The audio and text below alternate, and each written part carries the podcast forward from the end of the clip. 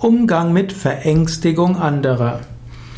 Vielleicht ist in deiner Umgebung jemand, der wirkt sehr verängstigt. Oder in deiner ganzen Abteilung sind Menschen verängstigt. Was kannst du tun?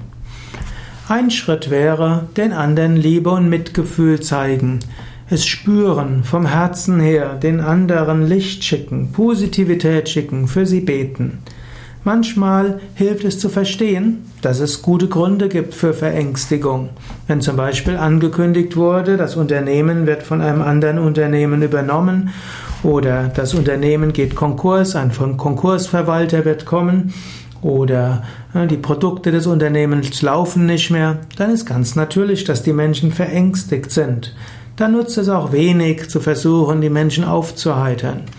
Manchmal hilft es, Menschen zu beruhigen, indem man ihnen sagt, ja, was kann denn schlimmstenfalls passieren? Im schlimmsten Fall müssen wir uns einen neuen Job suchen, kriegen Arbeitslosengeld, können Yoga üben und Meditation üben. Okay, das klappt nur dann, wenn die Leute Yoga und Meditation üben wollen. Aber manchmal hilft das, manchmal hilft nur zuhören, Manchmal hilft es auch, eine Runde zu organisieren, wer jeder über seine Ängste spricht, denn geteilte Ängste sind oft Ängste, die wieder weniger werden. Wenn man weiß, andere sind im gleichen Boot, wenn man sich ausgetauscht hat, dann entsteht ein Gefühl der Gemeinsamkeit und auch des gemeinsamen Vertrauens.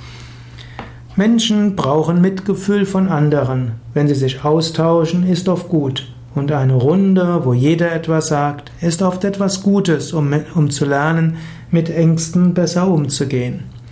Manchmal hilft es auch einfach, indem du selbst Ruhe ausstrahlst. Wenn du selbst zeigst, du hast Vertrauen und wenn du selbst zeigst, dass du irgendwo Gelassenheit hast, werden andere davon auch eine gewisse Ruhe und Gelassenheit schöpfen können.